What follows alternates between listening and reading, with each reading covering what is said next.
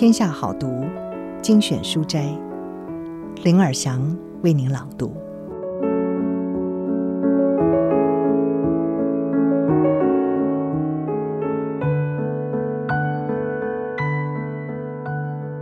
今天要为您朗读的好书是《三无世代》，无移动、无需求、无雇用，弱肉强食加速下的未来工作，作者是。远藤恭，他是株式会社 Sana Corporation 代表取缔役，早稻田大学毕业，美国波士顿学院管理学硕士，在三菱电机多家外资战略顾问公司任职。二零零五年到二零一六年间担任早稻田大学商学院教授。二零二零年六月卸下了日本罗兰贝格管理顾问公司会长一职。七月份开始，以无所属的独立顾问身份活跃于市场当中，为多家企业顾问、经营顾问，也参与培育次世代领袖的企业研习活动。这本书描述的是新冠病毒大流行，重创了全球经济，损失超过了十二点五兆美元，也让我们进入了没有移动、没有需求、也没有雇用的。三无世代，消失的工作不会再回来，雇佣的关系也将会大不同，远距与数位化的工作会成为常态。但是，是危机也是转机，工作形态、雇佣规则都被打破的时候，其实也正是个人与企业大幅成长的最佳机会。今天的书斋内容是：真的是人手不够？在景气差的时代，企业是无力养冗员的。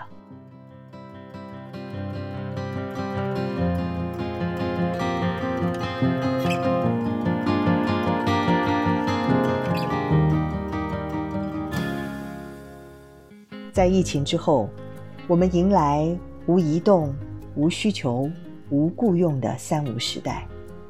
这样的影响造成市场资源。越来越倾向赢家全拿的趋势，强化了商场弱肉强食的特质。不过，危机就是转机。如果企业能够把握关键策略，不只能够挺过这波冲击，还能够成为独占市场的赢家。减法经营，把握三原则，强化守备。虽然疫情延烧超过了一年，但是新冠风暴。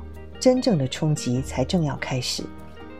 为了降低损害到最小程度，重要的是要确实强化守备，在高度不确定的状态下，非常依赖经营者的风险管理能力。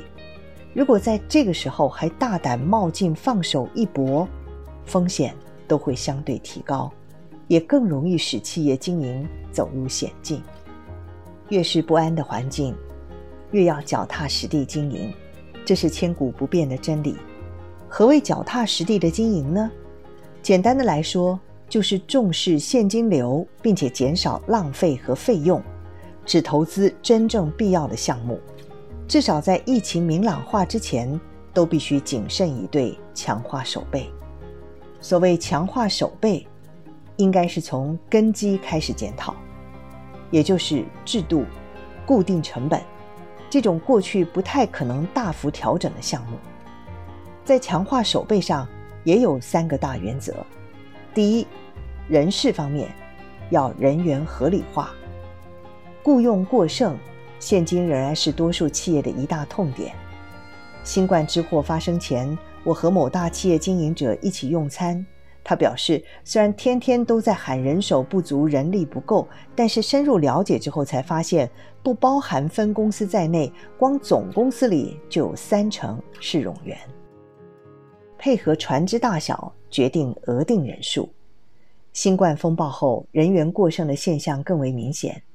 正因为发生了新冠疫情这种异常的事态，反倒成为着手改革的良机。如三井住友 FG 总公司就裁撤了三成的人力，该公司管理人数大约为一万五千人，减降三成就表示要裁员四千五百个人左右，换算下来节省的成本就非常可观。现在的确是检视整体人力配置的最佳时机。例如，以优退制度缩减非必要的人力，重新检视薪资的集聚，给予员工合理的薪资，透过企业内训或者是提供学习机会，优化人力配置等，发挥组织中每个人的最大价值。第二，在成本方面，瘦身成为主流，化固定为变动。受新冠疫情冲击最大的业界，就是高固定费用产业。那些需要大规模设备投资的产业，或者是养许多人的劳力密集产业，这些产业一旦面临经济活动停摆、稼动率锐减，就很难撑下去。像是航空、铁路、钢铁等产业。都因此陷入前所未见的困境。外包非核心业务，活化企业总部的维护费，压缩固定费用的手段之一，就是让固定成本化为变动费用化。像以约聘方式与专业导向人才及专家合作，这也是今后的人才战略主轴之一。此外，企业也可以重新检视业务。找出应该由公司内部执行的业务，把非核心业务全部外包，大刀阔斧地调整工作内容，巧妙活用外部资源，保持身轻如燕与弹性，这是三无世代的基本战略。如果和其他公司共用设备或办公室等，尽可能的瘦身，这也是现在企业必须做的事。今后如果进一步推动远距工作，也就没必要在市中心最高级地段养一间气派的大办公室了。象征权威、大而华丽的企业总部，也会在这波浪潮中渐渐消失。第三，获利，掌握顾客变化，机动应对，强化守备，不仅要改变过去的成本结构，能够留住现有顾客，不错失眼前的商机，确实获利。这也是强化守备的重要一环。疫情前和疫情后，顾客的购买基准和选择方法已经开始有所改变了。顾客被迫必须做出改变，所以会用全新观点重新检视谁才是足以支持自己改变的伙伴。先专注在国内市场，透过开拓内需存活。由于各国市场都受到很大的打击。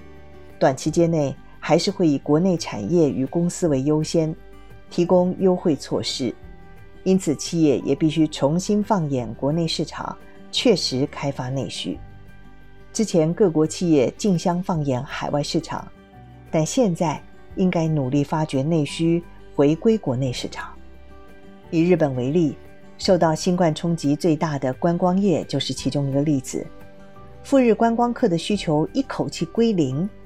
但是，日本二十六兆日元的观光市场中，赴日观光的需求不过占约两成，而且过去前往海外旅行的消费者，也很可能因为追求便宜、距离近、时间短以及相对安全等考量而回归国内旅行。现在，应该正视眼前的商机，确实获利。以上书摘摘自《天下》杂志出版。三无世代，无移动，无需求，无雇用，弱肉强食加速下的未来工作。